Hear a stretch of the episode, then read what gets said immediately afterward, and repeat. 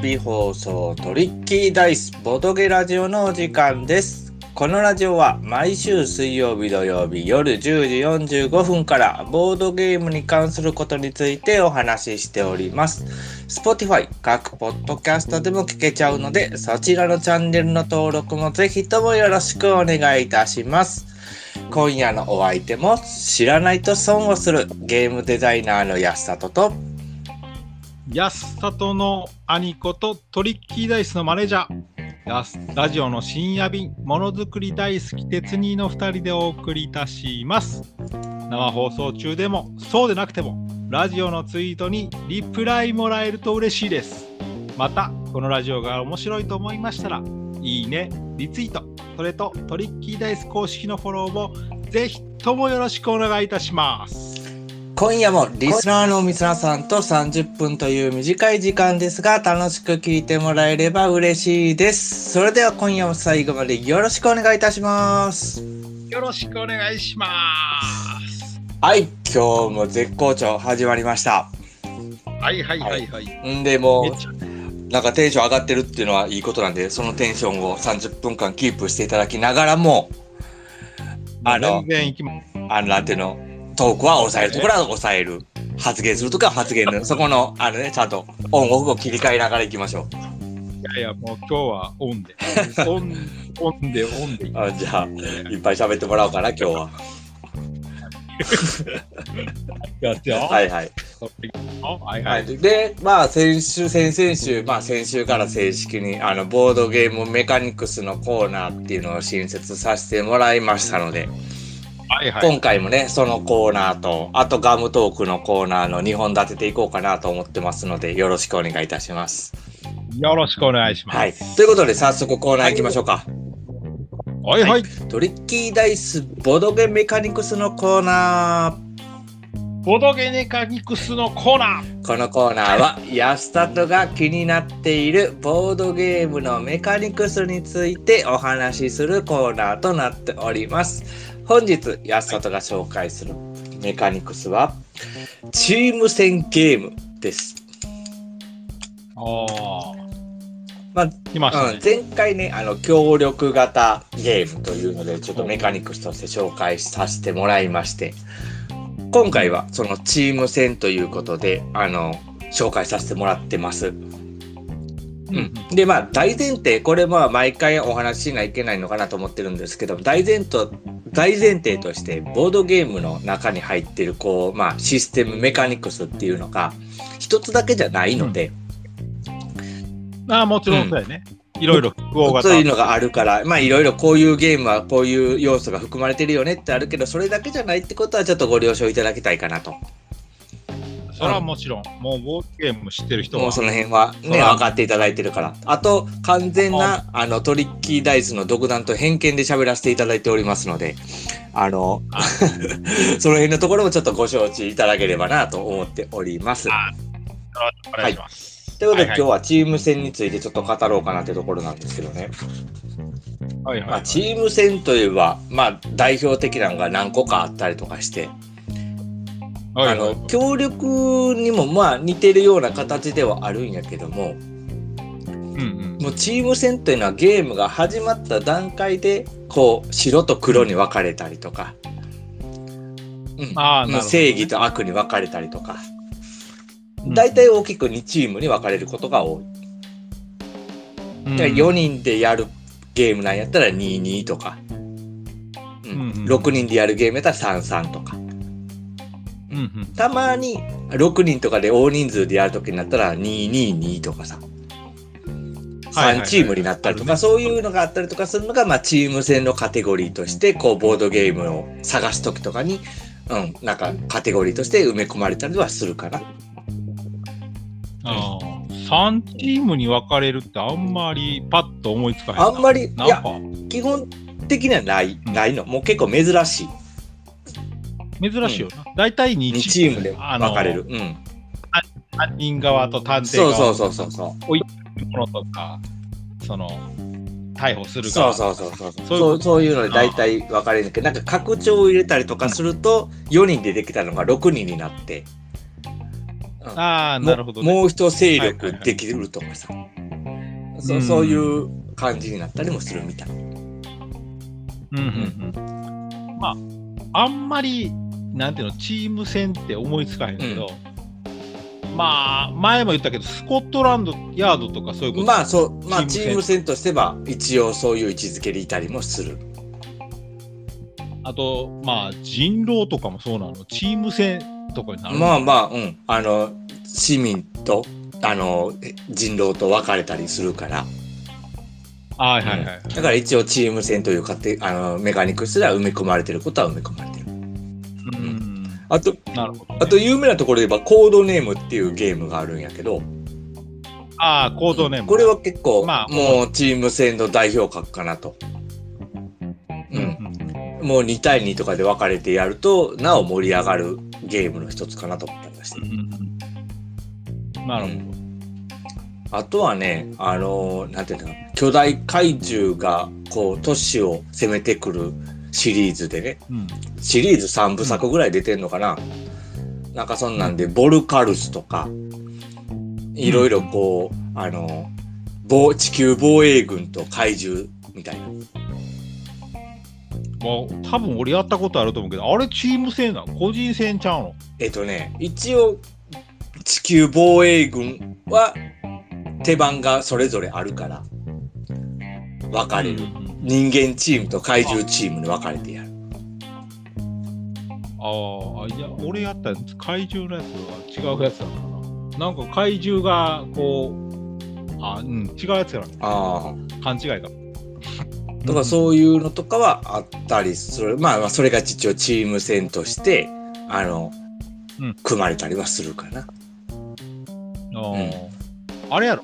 古く言ったら、あのナポレオンとかやろ。トランプゲームああ、まあね。うん、そうそうそうそうそう。ああいうのがチーム戦やうん、そうそう。はいはいはい。なるほどね。またまあ、パーティーゲームとかで、こう、一緒にチームを組んでやったりとか。うーん。あの、あれよな。いかに、なんていうの早く自分、あの、二つあるやん。あの、なんていうの初めはチームが誰か分からへんけど、うんうん。ゲームやってるうちで、なんか、多分この人が俺の補助役やなとか、うんうんうん。あの同じチームの人なんやなって思わ思うパスを送りながら、そうそうおそう。互いはうん。そのチームなんやなって言っていくパターンと、初めからこの人とこの人はチームで交戦するパターンと2つある。そうそうそうそう。ああなるほどね。どっちもチームどっちもチーーム戦。ム。うん。まあだからそういうのとかでやると結構あのまあ初めましてボードゲームカフェとかスペースとか行かれる方とかって結構初めましての方が多かったりするね相席とかする場合は、はい、はい。そういう時にこういうチーム戦とかでこうゲームをするとちょっと距離感があのあ縮むうんねやっぱり目的が一つ、まあ相手を倒すなり、得点を得るなりとかで、目的が一つのことに対して、お互い同じチームの人間が、まあ、ああしようこうしようって言いながら取り組んでいくっていうのは、やっぱりね、その辺の相手のことを、おもなんていうの、いたわりながらとか思いながらやっていくから。わかるわかる。あの、プレイもさ、うん。俺が目立つが好きな人とさ、うんうんうんうん。あ職人的にサポートする人が、サポートするのが楽しい人といいや、う。いるね。大体、あの、なんていうの、初めはさ、なんか、俺が得点稼いうでん。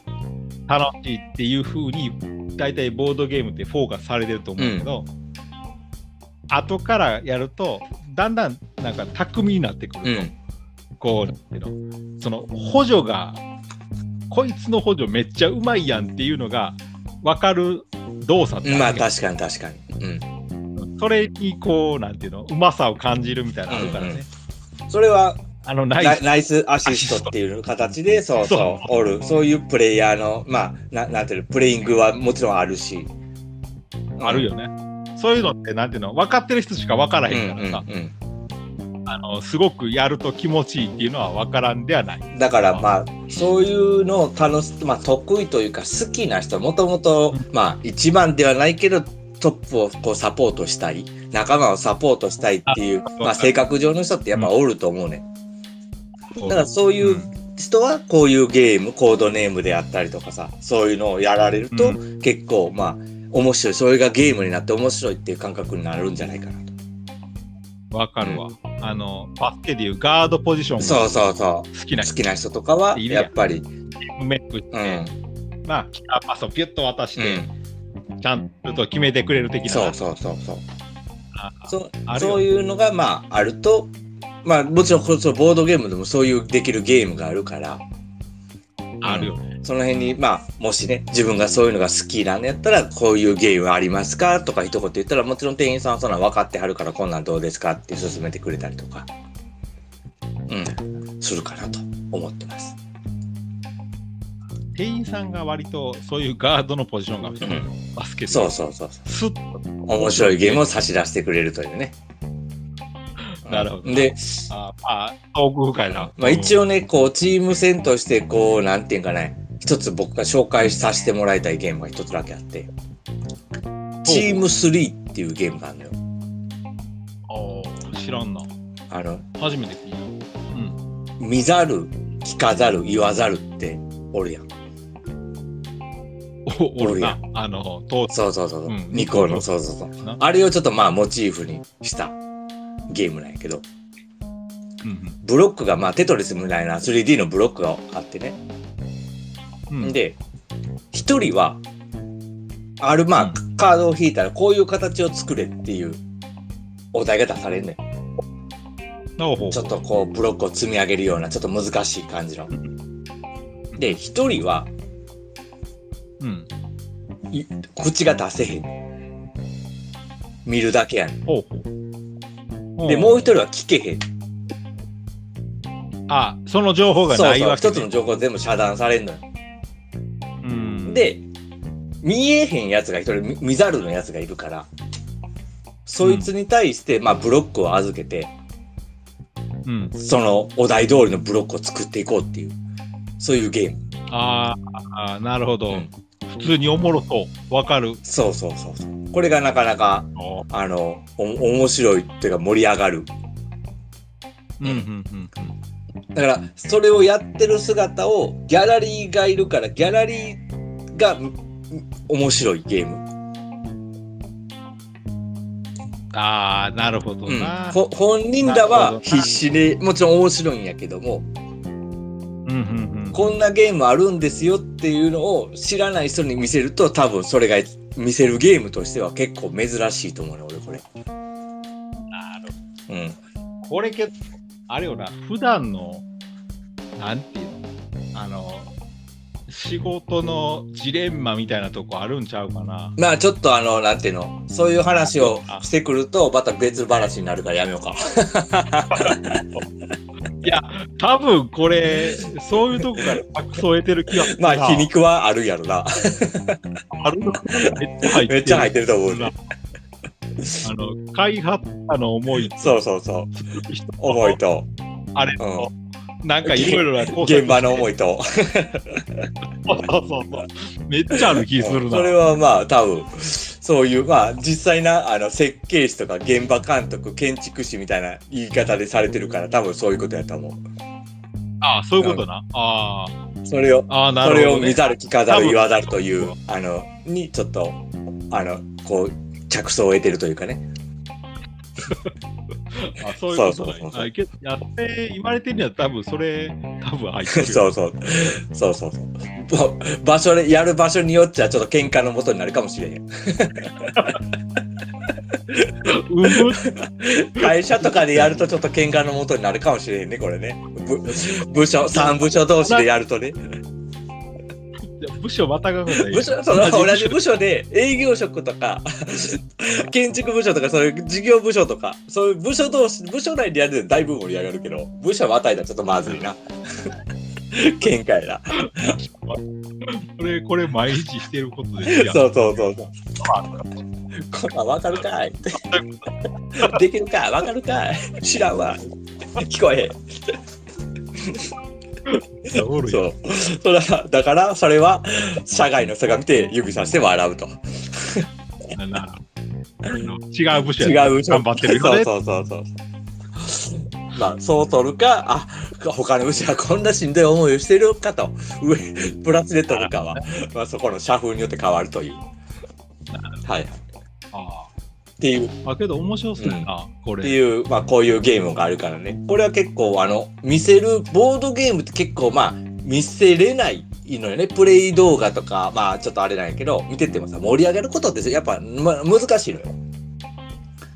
ああ、まあ、そら、本人が一番面白いからね。それはもう、え面白いっていうのは難しいからな。そうそうそう。それはもう一番ベストやからいいんやけど、これ結構そういう中では、あの、ギャラリーありきのゲームかなと俺は思ってる。ああ、なうん。はいはい。だからこれまあよかったらこんなゲームもありますんでぜひとも皆様お手に取ってみてはいかがでしょうか。はい。なるほど。というこ,、はいはい。ということでトリッキーダイスメカニクスのコーナーでした。ほいほい。ということでここで一旦 CM 入ります。お願いします。トリッキーダイスの安里がお送りするメンタルダイブ型カードゲームが Amazon で好評販売中。その名もルーラー。企業買収をテーマに資金とマネジメントでライバルの裏をかけ7種類のマネジメントが繰り出す戦略は無限大軽ゲーなのに心理戦は重量級必ずもう一回やろうと言わせてみせます2800円で好評販売中今すぐルーラーとメンタルダイブで検索せよ CM は以上となりますトリッキーダイズのボドゲラジオでは7月の CM を引き続き募集しております。こんな活動、あんな活動を知ってもらいたいリスナーのあなた、活動のアピールを僕たちがお手伝いいたします。もちろん、ボードゲームに関係なくても OK です。30秒ほどで言い終わる活動内容をトリッキーダイス公式に DM を送ってください。お待ちしております。はい、以上となります。はい、ありがとうございます。はい。なんで、あの、7月に入りましたので、ちょっと CM は1ヶ月周期で更新させてもらっているところであります。なので、もう、もうどしどし今7月の CM 枠余っておりますので、あの、聞いてるリスナーの方々、よかったら公式の方に DM 送っていただきましたら、僕ら喋りますんでね、よぜひともよろしくお願いいたします。よろしくお願いいたします。はい。ということで、大好評のコーナー行きましょうか。はいはい。トリッキーダイスのガムトークのコーナー。ガ、ガ、ガムトークこのコーナーではガムトークというボドゲを使ってフリートークをするコーナーとなっております。今回初めて聞いていただくリスナーさんのために簡単にガムトークのルールを説明させていただきます。まずはじめにランダムでカードを引きます。カードに書かれた数字を見ます。数字に該当したお話をします。話が終わったら聞いてた人はええ話やなぁと言います。オチとか関係なく絶対にええ話やなというのがルールとなっております。ということで、早速行ってみましょうか。はいはい。別にお題の方、よろしくお願いいたします。ピラ、ピラ、ピラリン。ちょっと。えー、3番。扇風機の話。扇風機の話。ああ、扇風機の今年の夏なんやけど、まあ、夏というかもう最近暑なってきたやん。で、まあ、扇風機って言えばさ、あの、昔からある、まあ、うちに置いてるね、扇風機なんやけど、昔からある、あの、なん、なんていうかね、もう想像、まあ、皆さんが思いついてる扇風機と一緒のような形の扇風機なんですよ。丸下が丸になってて棒がついてて首が振るっていう。まあうちもあれをずっと使ってたんやけどちょっと今年からはねちょっと違った扇風機使おうと思って。どういうこと あのね真上を首振りが上を向く扇風機があるのよ。首振りってさ右左にこう180度ぐらいかなあれ。200度ぐらいの行くんかな。じゃなくて上も向いてくれん。の首振りが。わかる？その、振ってる時に？ふふふあの動き方として上でもむうーんみたいな感じで上も向いちゃう扇風機があるいや、その音は分からんけど、まあ、まあ、うん。わかるかな？なんていうかな。いや、まあ、さサーキュレーターっていうんかな名前とまあ、まあ、名前としてはね。あの、天体、天体地球儀みたいな、天体儀みたいなそうそうそうそうそうそれそれそれそれそれ。わかる、なんとなくイメージわかる。だから気気持ちはちょっとちっちゃいのよすごい。従来の扇風機に比べたらちょっとちっちゃいんやけどはいはいはいはい。だから下から上に風を押し上げるような感じ。ああ、うーん。はいはいはいはい。言ってる意味わかるよ。そうそうそう。それ何？実家に持ってくるの？えじゃじゃじゃ今うちのマンションで使ってる。あもう現在使ってるそうそうそうそうそう。俺はだから体験することはできない。そうそう。まあでも実家行ったら実家でも買ってるかもしれんけどな。あるあの黒いやつ。あ、そうそうそうそうそうそう。あ、あんな、あんな、あんな、あんな、あんな感じ、あんな感じ。あれあれ。あれな。はいはいはい。あれな、おあの、上向くって結構すごいんやって。あ、そう結構思ったより、クー、か、あの、クーラーの風がうん結構、ダイレクトにね、あ下に？そうしな、なんかな、すぐ来るっていうか、あの、冷たいまま来るっていうかさ、えー、ちょっあ結構あ結構ありあり。クーラーしながら扇風機。そうそうそうそう。ちょっと贅沢やろあ贅沢だ。電気代も上がってるこの世の中で。ええ暮らしえしてる。ええ暮らししてるやろ。っていう。俺なんかえあの暑くても窓開けて耐えてん。汗だくの中頑張ってる。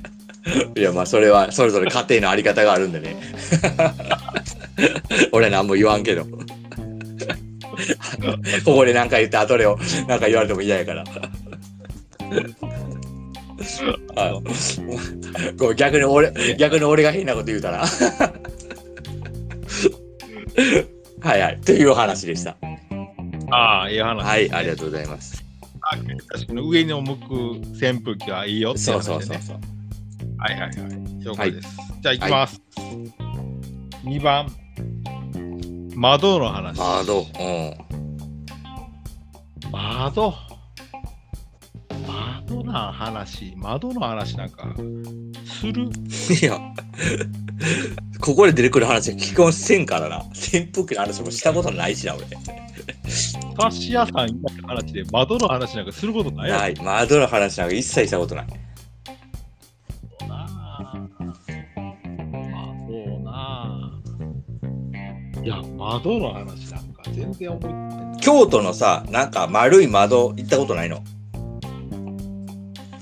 悪いなんか、何やったっけ？あ覗い、そっから覗きゃ中が見える窓。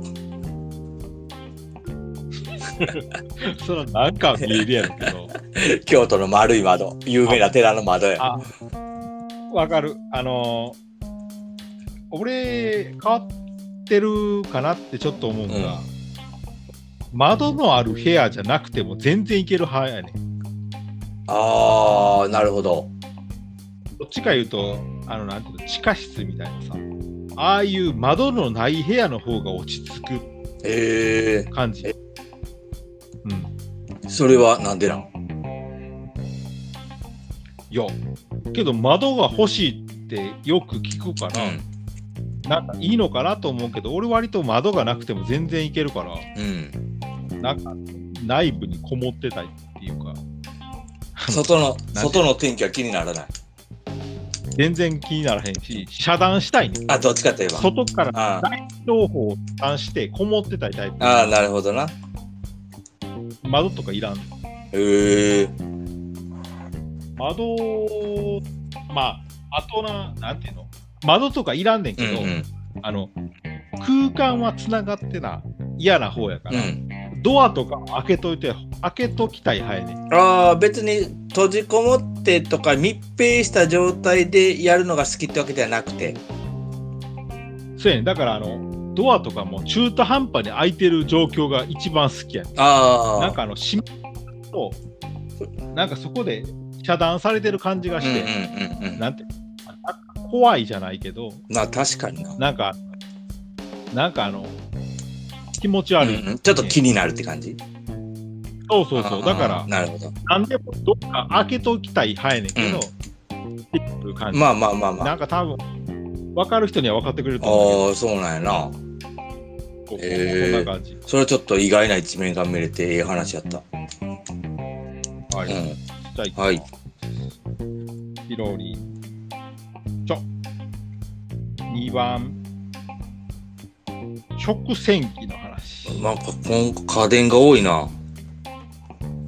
食洗機ってあれやろ？食、もう家電のあの、洗うやつやんな。あああ。俺、まあ、昔、あの、そういうちょっと飲食で働いてたからさ、食洗機、業務用の食洗機をよく、まあ、あの、なんていうの、いろいろや、やっててっていうか、あの、まあ、使っててさ、うん、仕仕事から使ってんねんけどさ、あの、星崎っていう、そういうメーカーがあんねんけど、その食洗機あの、まあ、有名な、れ冷蔵庫とか、冷凍庫だ、ストッカーとか、そういうところの星崎ってペンギンのマークのところの会社があってさ、うん。まあ、基本そこの、俺が積ったそこの飲食のところの、は、その星崎の製品を使ってて、全部。もでさ、俺、星崎の食、まあ、食洗機って、まあ、飲食店なんか毎日何十回転、何百回転って回すやん。だからまあ結構故障し、故障しやすいって言ったらちょっと語弊があんねんけど、まあまあこうなんていうの、何かしらトラブルとかが起きるってなったら食洗機が多いのよね。ああまあ、ずーっと使ずっとってる使ってから、まあそれはもうしょうがないことね。延々使そうそう、ってるから。もう朝から晩までずっと回し続けるからさ。うん、それはもうしょうがない。から、だからタイミングでやんねんけど、だから俺、星崎の食洗機については結構詳しいね、実は。俺多少トラブルがあったら多分直せる自信がある。ここ、ここの、そのエラー多分これっすよって言えるいい、いい位置のエラーはこれやでとかな。それ、それ呼ばんとダメですよ。ど なるほど。自己対応できるか、あ自分で直せるか見極めれるんやつまようじでここ詰まってるだけなんで大丈夫ですとか。っていう、実はそういう知識がありますよっていうお話です。ああいい話。はい。はい。じゃあ最後行きましょうか。行きましょう。ピロリンチョ。掃除のお、話。なんかいい感じちゃう？食洗機からの。いや、全然。俺、食洗詳しないしな。掃除。掃除か。ああ。まあ、あの、掃除ってさ、俺、なんていうか、あんま掃除得意じゃないのよ。はいはい。まあ、分かってると。はいはいはい。で、あの、なんていうの？汚い、あの、掃除が得意かどうかって、うん。あの、これをきれいと認識するレベルがみんな違うだけやと俺思ってんねん。まあまあね。あうんなんかうんうん。汚い状態、うん俺が汚い状態と思ってる状況でも、俺より掃除の下手な人は、それをきれいじゃないけど、許せる状態まあまあ、そうやね。掃除するほどのもんでもないという認識でおるってことやね。うんそううんか片付いてるじゃん、うんうんうんうんうん。ああ、それはわかるわ。うん、確かにそうやと思う。そうその認識の違いだけが掃除が下手かどうかなんかなと思う。ああ、なるほど。掃除の上手い人、下手な人ってこう言われてる、そのジャジャッジのラインっていうのが。そうそう。なるほどで、あとはまあ、なんていうの？まあ、なんていうかな。そう、まあ、けどやっぱあれやな、あの、そう思いながらもよ、うんうん。やっぱ、なんていうの？綺麗好きの人って羨ましいなってちょっと思うな。ああ、その部屋が綺麗やったりとか。う他ん。そう、あの、気にならないね、俺。あの、散らかってようが、うんうんうんうん。多少汚か方が、あんまり気にならへんから、あの、でも、綺麗か汚いかは分かるのよ。気にならへんけど、ちょっとは、あ、これ、例えば部屋に入ってきた時に、あ、ちょっと散らかってんなとは思うわけ。思うし、綺麗な人がちゃんと綺麗にしてることは分かるの、ああ、はいはい。だから、この、なんていうの、綺麗センサーがすごい働いてるんだなって思ううんから、うん。あの羨ましいなって、俺はだからそこがセンサーがあんまり重いんだなと思う。ああ、ちょっと、ま許してしまうあ、へ平均的よりかっていうところやね。全全然いけるから。うんうんでも、綺麗な人がちゃんと、なんていうかな、その毎日クオリティを保ちつつ、うんうん。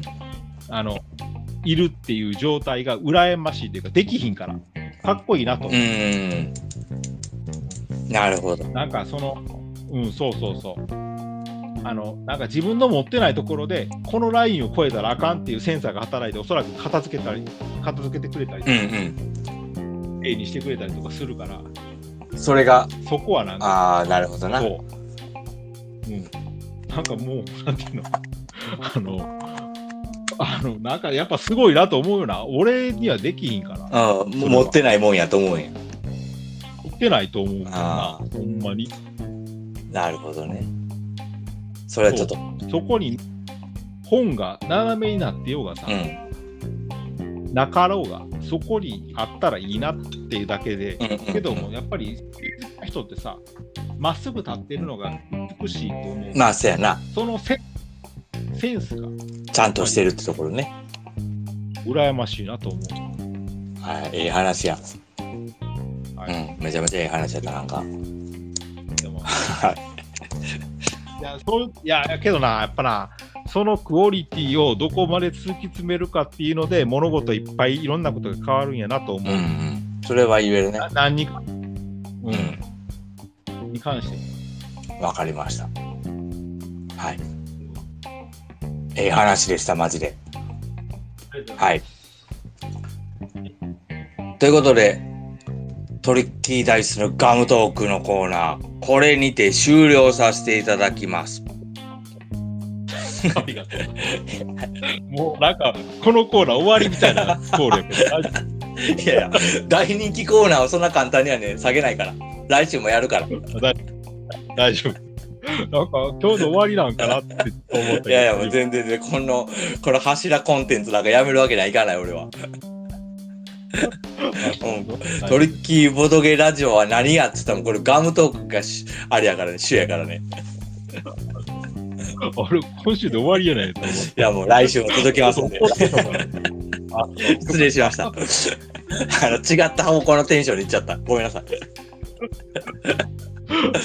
はい。ということで、今週もいい話やな、ということで。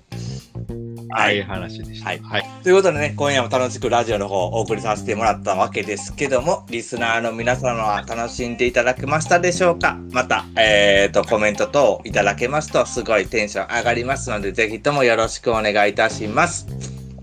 はい。ということで、えっ、と、来週は7月5日の水曜日のでよろしいですかね？大丈夫です。はいはい。ということで、来週7月5日水曜日10時45分からまた放送させていただきますので、ぜひともよろしくお願いいたします。はい。はいよろしくお願いします。はい。そろそろ本当のお別れのお時間となりました。メイン MC はトリッキーダイスゲームデザイナーの安里と、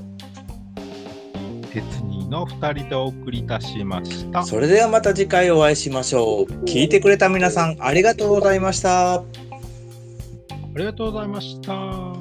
バイバーイ。バイバイ。